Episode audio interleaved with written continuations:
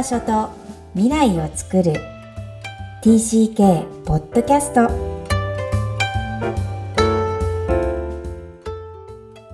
皆さんこんにちは。TCK ホームインタビューの時間です。今日は87人目のお客様金田咲子さんです。よろしくお願いします。よろしくお願いしますはい。このポッドキャスト、幼少期、児童期、思春期に海外で過ごされたお客様をお招きして、ご自身の反省を語っていただくとともに、海外移動がもたらした影響についてもお話しいただいております。では、さきこさん、簡単にプロフィールお願いいたします。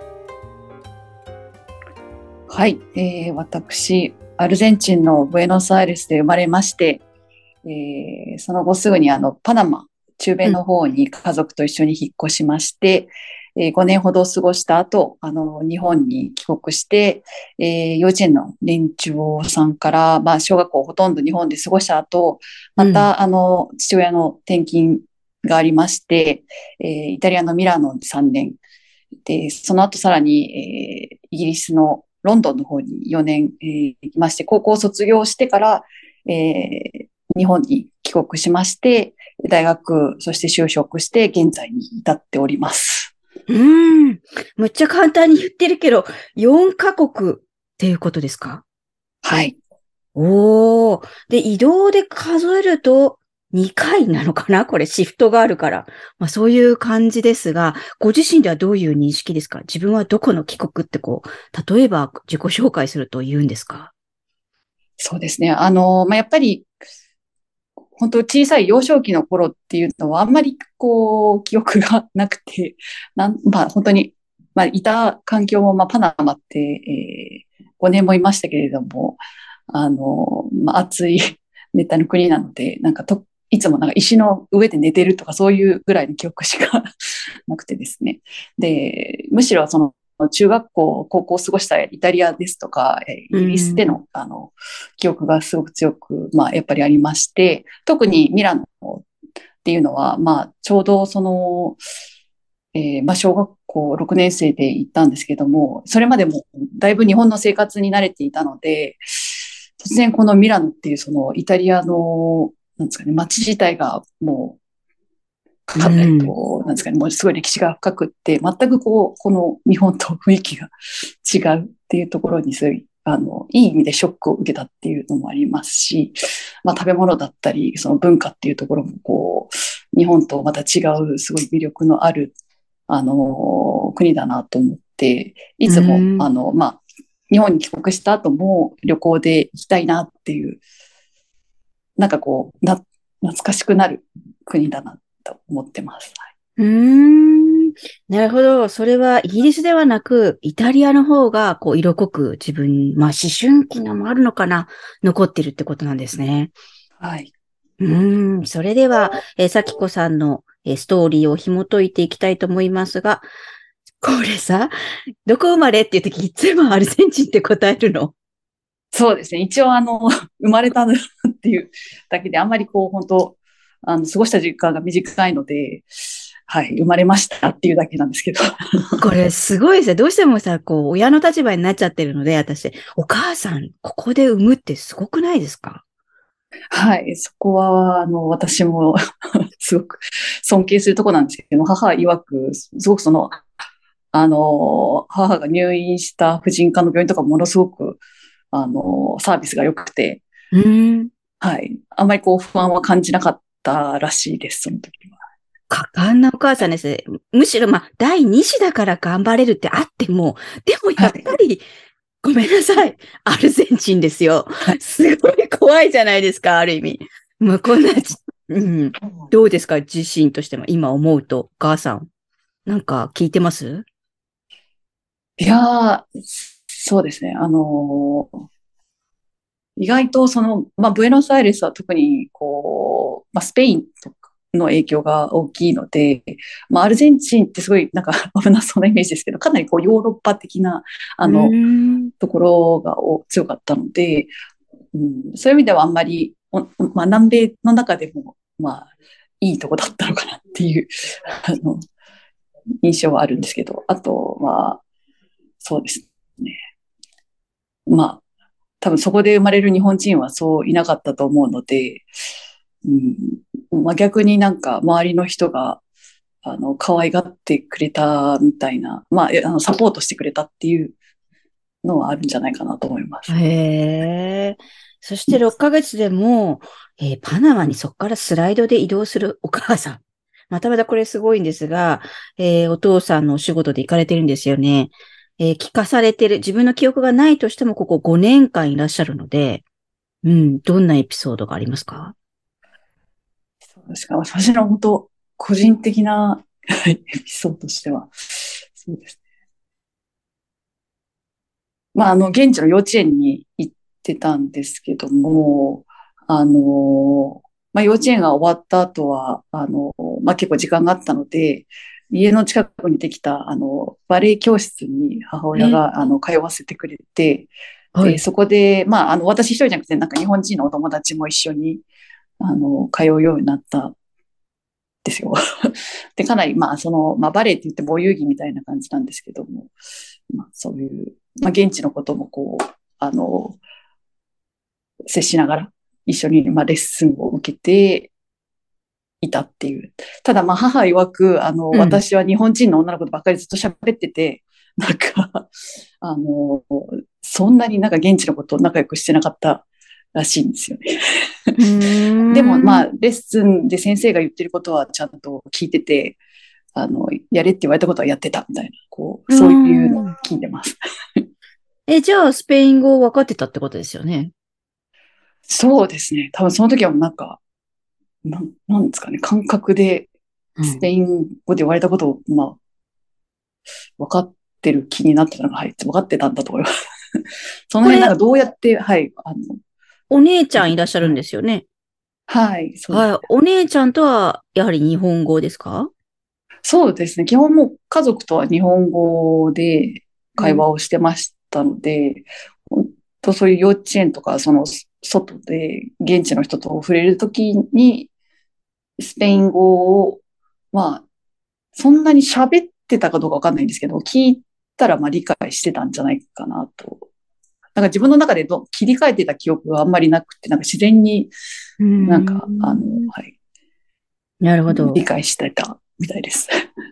でこの当時、そんな一時帰国とかしててらしたんでしょうか？いきなり5歳で日本に帰りますが、帰るというか初めて咲子さん行かれるんですけども、は初めての感覚ですか？それとも、あ、おばあちゃんおじいちゃんがいるんだっていう感覚なんですか？まあ、なんか、初めてっていう感じでしたね。私の中でも。はい。あ、なんか、あ、ここに住むんだみたいな感じはあったんですけど、はい。じゃあ日本をどんな風に感じましたか？覚えていたら。そうです。まあなんか何でも近くに、こう、便利なものがあるみたいな感じでした。その、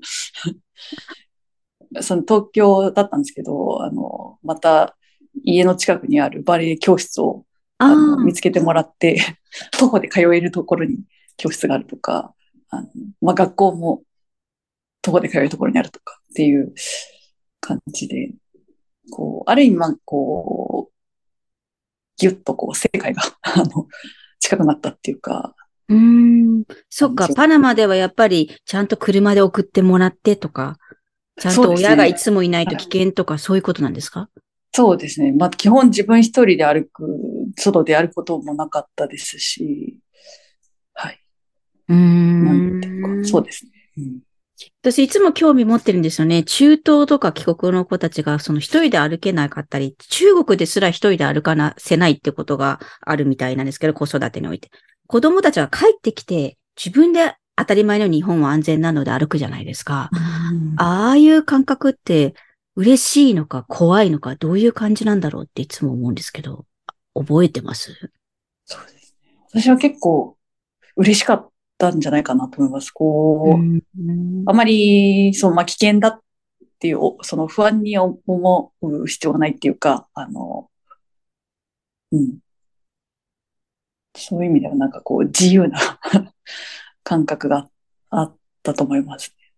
ええじゃあ自由な日本、そしておじいちゃんおばあちゃんもいる日本で、えー、6年生前でいます。えー、どんな女の子でしたか？そうですね。落ち着きのない、なんかいつも ふざけたことばっかりしてる 子だったと思います。はい。まあでも一応勉強はちゃんとやる。まあある程度はやるっていう感じでした、落ち着きのないって、え、じゃあ活発な女の子って捉えていいですか？そうですね。あの、その、パナマで始めたバレエをずっと日本でも続けてて、うん、はい。なんかこ体を動かすのがすごい好きだったので、バレエ教室にいない時でもなんか回ったりとか、うん、飛んだりとかしてる感じですね。なるほど。えー、じゃあ、その小学校でまで日本にいるからずっと日本にいると思っていたか、もしくはお父さんお母さんにまだ次海外行くよって言われてたのか、どんな状況なんでしょうか？ああ、6年生まではもうずっと日本にいると思ってました。その中学受験も考えて塾に通ったりもしてたので、うんうん、あの、はい、かい、また海外に行くっていうのは、あの、ほとんど、まあ言われてもなかったですし、自分の中でもあんまり考えてなかったところですね。はい、それがいきなりイタリア・ミラノです。どんな風に聞かされて当時の記憶を教えてください。そうですね。もう親から、そうですね、ミラノに行くことになったって言われて、まず最初にやっぱりなんか受験しなくていいって言われたときに 嬉しいと思ったのと確かに。ミラノってどんなところかあんまよく知らなかったので、とりあえずなんかワクワクするっていう感じでしたね。なんかどんなところだろうっていう。じゃあ日本のお友達と離れるの悲しいよりもワクワク感の方が勝っていた。そうですね。なんかその時なんか単純に新しいとこ行けるみたいな、こう、うん。感覚でした。前向きですね。なるほど。そしてイタリア・ミラノに行かれます。これは日本人学校に通われることになったと聞いております。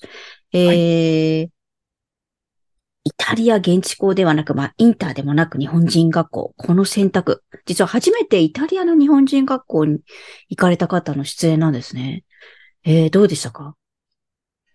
あのまあ、生徒数は多分全校合わせても100人ちょっととかだったので、決してまあ大きくはないんですけど、まあそれもあって、一学年もまあ20人とかぐらいなので、本当こう、仲良くなれる。まあその中でも喧嘩したりとかいろいろあるんですけど、でも全般的になんかこう、すごく仲が良くって、あのそうですね。まあ先生方もすごく、あの、丁寧に指導してくれる、うん、方々だったので、すごく学校に行くのは楽しかった記憶があります。うん。えっ、ー、と、さっき冒頭でおっしゃってた、ここが一番ハイライト、一番の思い出のイタリア。でもショックだった最初。えー、どんなショックだったんですか？ショックはまあ、単純に本当に景色が全く違うっていうところ、街並みとかが、あの、まあ、基本的にはその昔からある建物を生かして、綺麗じゃないですか。まあ、中だけこう、あの、うん、新しく改装してたりとか、うん、そういうなんかもう昔からあるものを本当大事に残して、なんか共存してるっていう感じの、そうですね。まあそういうところに、まず、あのー、まあショックというか、すごいなっていう。うん、まああとはその、あの、ミラノに行ってすぐまた修学旅行があって、ミラノからあのフィレンツェに行くっていう、まあフィレンツェ以外にも街を回ったんですけど、それでまたなんか、すごい歴史的なその、ダビデ像とかとかいろいろ見て、いきなりこの、イタリアのその芸術だったりそういう歴史的な建物に あの、あの、なんだろう、暴露されてっていうか、こう、突然こう、浸されて、なんか、そういう意味でなんかこう、すごくショショックでしたね。あの、いいこんな世界があるんだ、みたいなっていう、はい。あまりにも違う世界観みたいな統一感とか景観とかに、すごい、なんだろう、圧倒されたってイメージですかね。そうですね。どっちかというとそう、そうです。圧倒されたっていう表現の方が、しっくりくると思う。そしたらなんかこう、なんだろう、ハマっていきそうなんですけど、どんなことに興味を持っていったミラノ時代なんですか？そうですね。まあ、やっぱり、あの、結構、最初の担任の先生が、まあ、美術の先生だったっていうのもあって、絵を描いたりとか、なんか物を作ったりとかするのには、まあ、興味を持ちましたし、あとは、まあ、やっぱりあの、バレエをあの続けたいっていうのが結構あったので、ミラノでも、あの、まあ、バレエ教室に行ってすごい。ね。はいいろんな各国のバレエ教室を渡り歩いてるんだ。ある意味。バレエ教室帰国だ。なるほど。面白い。教え方とかも違ったりするじゃないですか、きっと。そうですね。やっぱり、あの、メソッドが違う学校だったりするんで、あの、いろんなのが混ざった感じなんですけど。え、実は恥ずかしい。私もあの、最初の夢がニューヨークでバレエを習っているので、バレレリーナになることだったんですよ。はい。えっ、と、どこ、ど、どの時代が一番バレエの先生が好きだったんですか？へえ、そうですね。でもイタリア、あ、そうですね。イタリアとやっぱりロンドンの先生が好きですけど、やっぱりロンドンで習ってた先生が一番、まあ長く付き合ってるというか、今でも、あの、あったりすることがある感じなんですけど、ミラノの先生もすごく、何ですかね。あの、そう踊るのを、こう、楽しませてくれるというか、うんあんまり、まあ、その、技術、難しい、そう、技術とかは、こう、なんですかね、要求しないんですけど、まあ、なんですかね、そう基基礎的なことをやってるんですけど、どうやって、こう、うーん、まあ、バレエらしく美しく見せるかみたいな、そういううーん。教えてくれましたし、はい。あとはなんか、あの、イタリアならではなのか、なんかイタリアのオペラとバレエをなんか組み合わせた作品とかもあって、そういうのを発表会で、あの、やったりするのがすごく楽しかったですね。斬新。なんか、はニューヨークからアメリカから、えっと、日本に帰った日本はもう型、型、5分の1みたいな感じなんですけど、そういうのはイタリアとかフリー、もうちょっと楽になるんですか？いや、まあ、やっぱ一応基礎的なところは、あの、最低限い言われるんですけど、まあでも、そうですね。そういう意味では緩いかもしれないですね。あの、はい。日本よりは。日本よりは多分、はい。へそこまえ。まあ、ど、どっちかというと、そう、踊ることを楽しむとか、まあ、その、バレエ的な踊りを楽しむっていうかですかね。へえ、バレエの全然帰国と関係ないかもしれないですけど、何が好きでそこまでずっと続けたんですか？なんですかね。やっぱりなんか、こう、動きとか、まあ、プロのバレエダンサーとか見ると美しいなって思う。美しいですよねまあ、自分もそうなったらいいな、みたいな思うんですけど、あとは、その音楽に合わせて動いてるっていうのが、やっぱり、なんですかね。他にもいろん、あの、ダンスのジャンルあると思うんですけど、なんかこのバレエのこの、クラシックな音楽と動いてるっていうのがなんかこう、いいなっていう。わかります。半分憧れだと思うんですけど。わかる。これ伝えにくいですよね。私も大好きなので。なるほど、そう、あの、バレエで渡り歩いてんなって斬新ですごいなと思ったんですけど、まあ、つ、ね、続けるのも大変だったと思うんですよ。勉強と。しかも外国語も入ってくるし。で、ここで、中2で、今度はイギリス、ロンドン。はいこれは、こんなに楽しかったイタリア、ミラノ。離れるの大丈夫でしたか？そうですね。その時はやっぱり寂しかったですね。あの、友達も、まあ、あの、あ離れ離れになってしまいますし、あとは、その時ロンドンってすごく、まあ天気も悪いし、あ食べ物も美味しくないし、みたいな、そういう感じで、家族みんなでこう、えー、イギリス、ロンドンか、みたいな感じで、こう、あの、マイナスなイメージを持っていたのもあって、はい。え、これお姉ちゃんも一緒に行かれるんです？いや、姉はえちょうど大学に入る頃だったので、姉だけ日本に帰って、ああ、やっぱりそうなるんですね。両親と私だけうんイギリスに行きました。これ、こう、妹の立場からして、こう、海外移動が、家族がこう、別れることが仕方なく起きるっていうのは、どんな風に感じるもんなんですか？そうですね。私は別に別れることに関してあんまりこう、抵抗なかったんですけど、まあ、やっぱり親は心配なんだろうなっていうのがありますね。うんまあ、私がそう、その辺が、なんか考えがあんまり あの、浅かっただけなのかもしれないですけど、私自身は。ただまあ、そうですね。やっぱり、うん、母親も、母親はやっぱり、あの、姉のこと心配してましたし、姉は姉でがん、まあ、すごい一人で頑張っていたのはありますけど、やっぱり、あの、母親のサポートがあ必要な時とかもかなりあったので、うん、なんですかね。うん。まあ、そこの、一人で頑張りたいけど、なんですかね。やっぱ助けが必要な部分っていうところを、こう、うまく調整するのが、こう、難しい時だったっていうのがあるかなと。なるほど。えー、これで、じゃあお姉ちゃんは行かないけど、自分はイギリス、ロンドンでインターに行かれるということですが、えー、いかがでしたか？そうですね。イギリスは、まあ、インターで、まあ、英語で授業を受けて、えー、まあ、すべてが基本的に、まあ、英語で、あの、まあ、生活する形だったので、ね、はい、まあ、うん、うん、最初は、まずはその英語をしっかり習得するっていうことを、まあ、頑張ってやりつつ、他の、まあ、英語以外の科目とかも、あの、まあ、英語で勉強できるように、あの、頑張りましたね。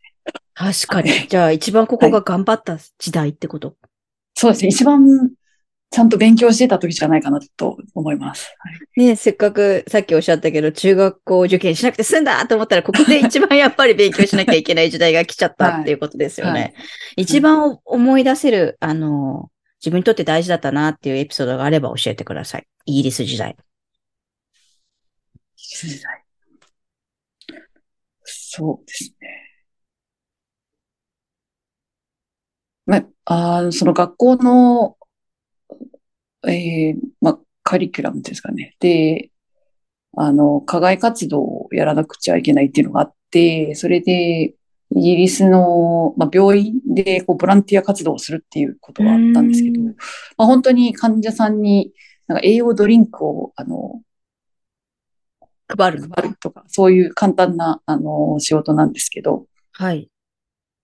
まあ、なんかそれで、こう、病院で働くっていいなって思って、へそれで、なんかこう、医療系の仕事をやりたいなって思うようになったところがあるので、まあ、今、製薬会社なんですけど、そのなんか一応薬剤師の資格を取ったのも、はい、その、まあ、課外活動とかが結構きっかけになったかなと思いますね。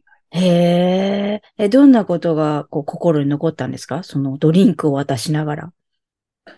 ね、あと、あ、そうですね。まあ、実際患者さんと触れ合うのもありますし、あとは他にその実際お医者さんとか、あの、あの、医療従事者の人が病院で働いてる姿を、まあ、直接その話すわけでもないんですけど、働いてる様子を、まあ、見ることができて、結構こう、チームで働いてるっていうんですかね。まあ、ドクターと、あと、あの、まあ、薬剤師さんとか、ナースの、あの、看護師さんとかが一緒にやってる姿がなんかこう、かっこいいなと思いましたね。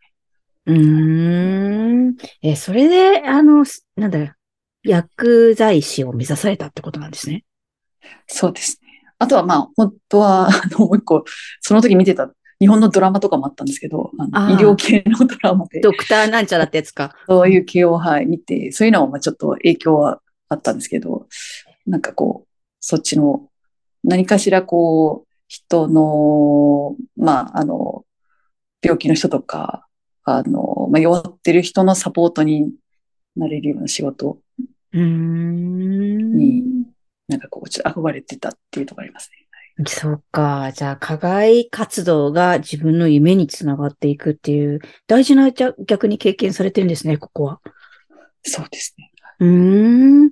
えーで、日本の大学を選ばれるんですが、ここで海外の大学って選択肢はなかったですか？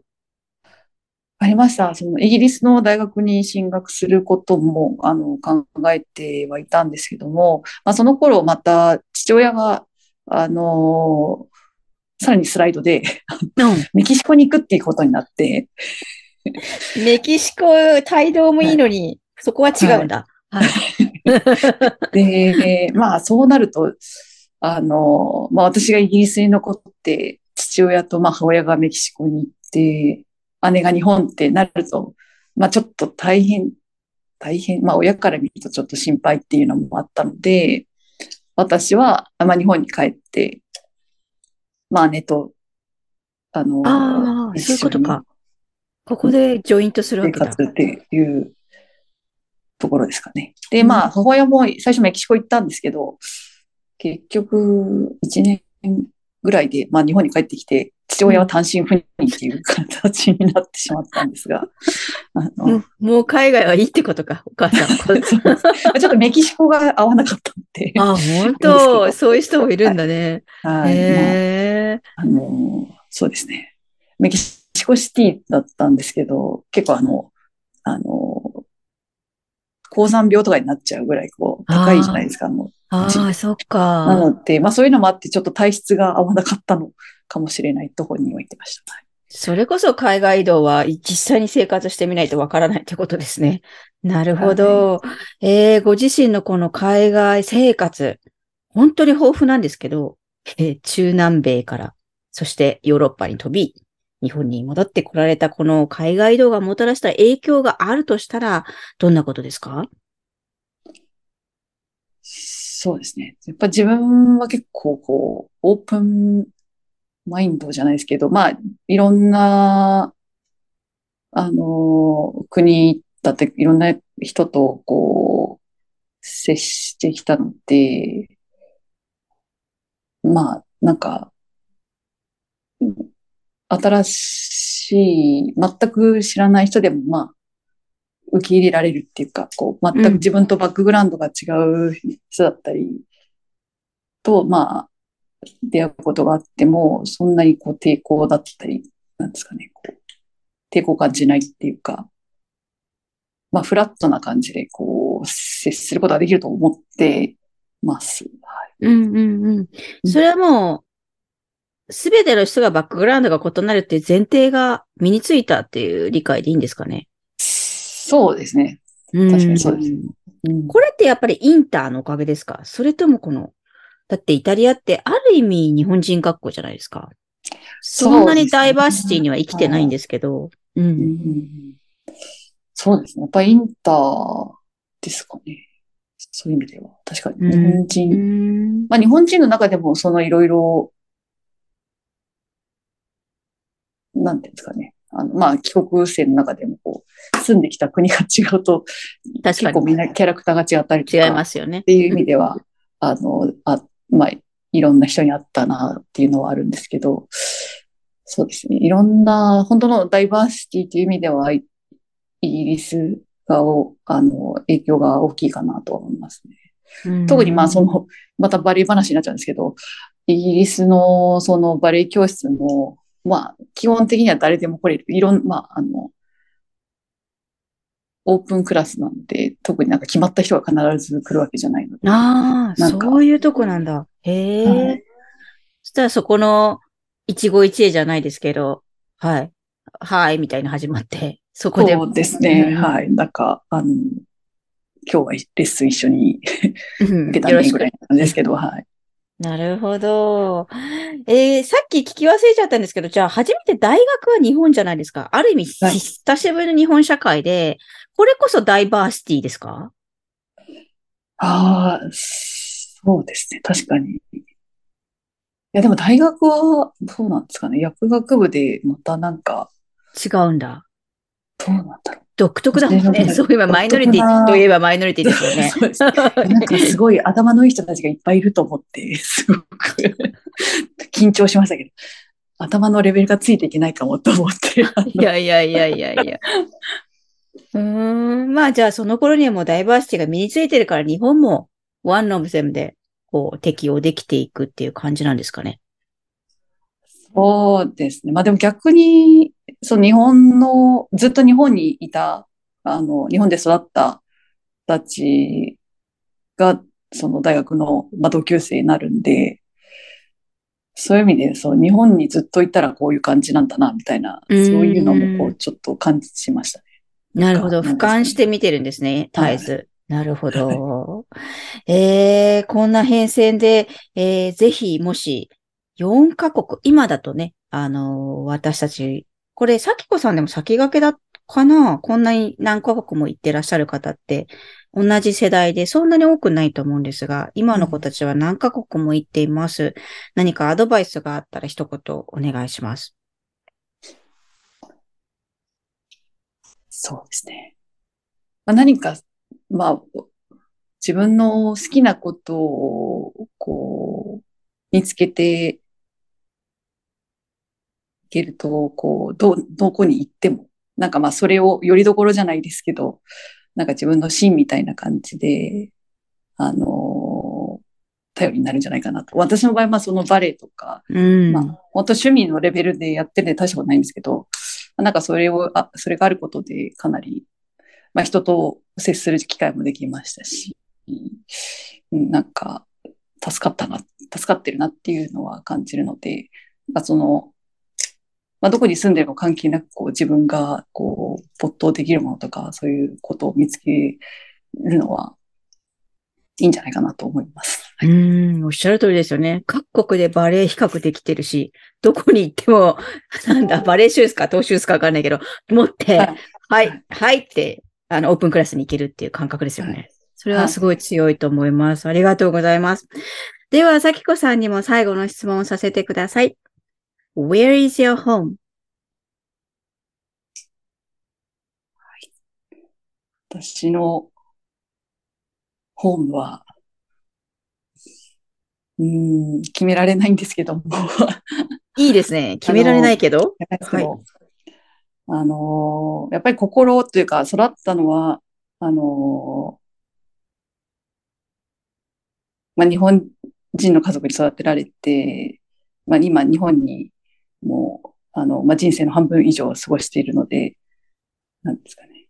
日本がやっぱり心の底ではなんかベースになっているとは思うんですけども、まあ、やっぱり海外にいつまでもなんですかね、こう、海外とずっと繋がっていられるうん、存在でいたいなっていう。うん。はい。じゃあ、海外と繋がっている自分がホームって感じ？そうですね。その、今自分がいたいところがホームという感覚です。いいですね。自由な感じがしますけど。はい。じゃあ、今後もいっぱい公務ができるっていうことであるし、また移動しないかもしれないし。はい。まあ、とにかく自分がいつもいるところっていうところですね。はい。わかりました。えー、これ、えー、アルゼンチン、パナマ、イタリア、イギリス、そして、メキシコには行かなかったけど、バレエがベースでずっと移動しているという、えー、バレエが強みの咲子さんにおいでいただきました。今日は本当にお時間いただきありがとうございました。ありがとうございました。咲子さんの TCK ストーリーでした。ありがとうございました。海外移動がもたらした影響として、オープンマインドを培ったえバックグラウンドが異なる人々にフラットに理解できるという、このフラットという言葉を使っていただいたのが印象的です。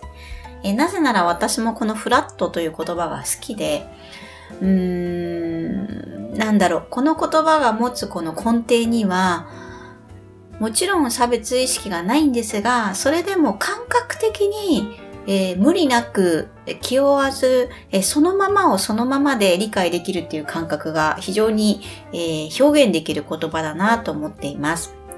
え TCK は小さい頃から異文化で体験したことにより、このフラットにそのままを受け止めるという能力が高いと私は思っています。